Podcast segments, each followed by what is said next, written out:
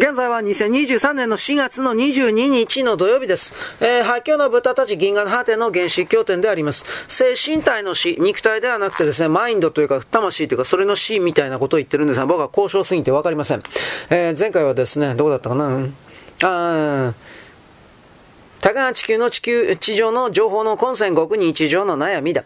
ダンスケールの大きさは靴の大きさに比例して跳ね返ってくる。はい。だから人間が宇宙ではクズのように見えた。クズに見えないためになんとか究極の答え、宇宙の存在理由が知りたかった。そうでなければとても地球に意識が戻っても普通の生活などできなくなった。存在の謎が頭から離れない。自分が見たあの宇宙の無について思い出せば、ここにいる存在の意味を自問せざるを得ない。それはこびりついて離れない。毎日は不満と謎と惨めな気持ちになった。そしてとうとう解いてしまった。なんと歴代の哲学者、神学者、科学者の誰も解けなかった謎をこのちっぽけな猿の私が解いてしまった。しかもその答えは宇宙人の多くすら知らないという代物だった。とんでもないものを知ってしまったおしまいだった何もかも。もう探求の目的がなくなった謎がなくなってしまった。あと何億年生まれ変わっても私には謎がないのだ。部分的な疑問はいくらでもあるだろう。この細川何なのか、この現象はどうして起きるのか、この仕事はどうすればよいのか。だが人間がどう生きればいいのか、何が真実なのか、宇宙や神や自分が何なのか、どうして宇宙が存在しているのかの疑問が解けてしまった。最も難解に見えた問題の答えはバカみたいに簡単だったのだ。それは何の意味があるかではなく、無意味だったのだ。存在するため、ただ宇宙が存続するために意味を地星体に吹き込んだり、生み出したりしなければならなかっただけだった。この宇宙の完全な管理、操作、完璧な洗脳、完璧なまでの支配に人は完全に無力、無抵抗だった。自分が何だか分かった。ただの実験用のマウスだった。いや、はえ微生物。いやいや、クズにもならないゴミだった。そしてさらには宇宙は無限ではなかった。限界点があったのだ。そしてそのことを知っている異次元の生物たちがいた。私を変えたきっかけの一つは彼らだった。彼らは進化の極限に行った。空間的にも探索し、意識旅行して次元的にも何もかもやり尽くした。そして次の宇宙の謎へ旅立とうとしたとき、現実があらわになったのだ。その先に何もなかったのだ。完全な無の領域に遭遇した。たとえどんなに大きくても我々が宇宙の内部をうろついていたことに気がついた。そしてもう先に何もない。彼らは帰れなくなった。もうこのうちに関心がない。興味など持ってない。彼らは路頭に迷った。その先どうすればいいのか全くわからなくなった。そして彼らは終わった。無の中へ消え去った。しかしここに宇宙最大の悲劇が起きた。消えることもできず、かといって宇宙に戻ることもできない。踏ん切りのつかない意識として死ぬことも生きることもできない。中間の次世代がその境界線に幽閉されてしまった。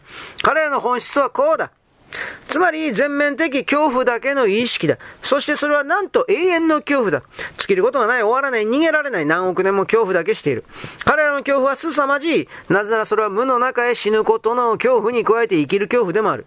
死ぬのも嫌、生きるのも嫌というわけでどっちも恐れる。どっちも拒否している。だから彼らには行き場がない。その純粋な恐怖の意識としてそこに留まり続けている。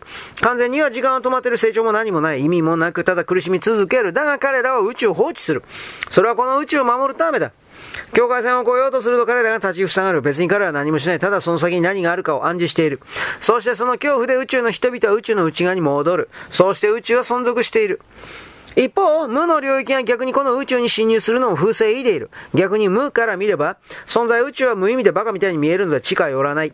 彼ら宇宙の亡霊となった種族は、要するに無と存在の両方の立場を入難に行き来しているのではなく、両方を拒否することによって双方の侵入を防いでいる。つまり、外側と内側の間の境界線の被膜、盾なのだ。なんとその次元の地性体と私の近くがオーバーラップしてしまった。その結果起きたことは狂気の極致だった。全宇宙の苦痛、全宇宙の凍結、全宇宙の苦しみ、宇宙的規模の恐怖、そして無意味、無力、無気力、果てのない不安と恐怖、何もかもちっぽけな地球のたった一人の私が同調しいて経験した。これはひどかった。実際に私はほとんど狂った。しかし何が私を狂わせたのか。これがテーマに、テーマを大宇宙の旅からこの地上に引き下ろす。そしていよいよあなたたちの問題に再び戻ってくる。その体験は私を完全に殺した物理的には死んでいない。だが人生観、宇宙観、意味、意義、自分を支えていたあらゆるものがその思考の、真空の虚無の領域で窒息し、させられた。思考が死んでしまったのだ。観念、観念の何もかもさでこうしたテーマはまた一段とあなたの問題をに接近する。肉体は死んでも確かに精神は残り、それは宇宙の時間や空間を漂う生まれ、そしてまた死んでを繰り返す。だがその精神体の死がやってくる。それはひどい苦痛だ。だがこれはまるで SF だし、あなたはそんなもの知らないという。いやいやいや、とんでもない。あなたはその苦痛を知っているって絶対に知ってる。ただ希望がとてつもなく小さいだけだ。それこそあなたの怒りの本当の原因なのだ。あなたの怒りとは死の微弱な経験なのだ。なぜあなたは怒るのだろう何がそこまで、そこで傷んでる苦痛なのだ。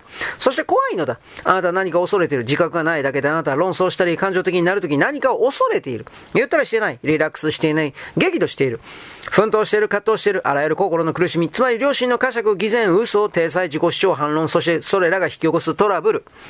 そしてそのトラブルが戻らず果てのない小さな憂鬱と不快感。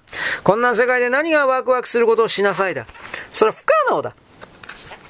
実はあなたが恐れているのは死だ。そしてそれは思考の死だ。あなたが誰かに非難される。あなたは怒る。罵られる怒る。しかしなぜ怒る心が傷つくという。心はなんと物質ではないのに傷つくのだよ。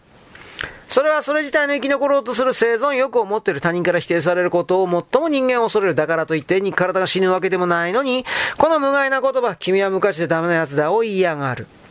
これは精神を殺そうとしているからだ。はい、このようにしておきます。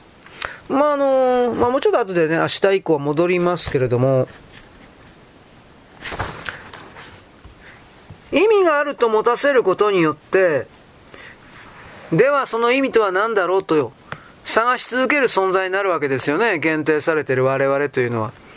で、その探求し続ける動きを通じて、実は、あのー、何かをさせることによってエネルギーの発生があるのだと一旦決めたときに、意味があると、その意味を探しなさい。というふうに、条件付けてやれば、人々は、その限定された存在は、生命体は、世代を超えてもずっと何かを探し続けるわけです。エネルギーを発生し続けるわけです。宇宙にとっては都合のいい発電機というか美味しいですよね。ということを私は言います。はい、よろしく。ごきげんよう。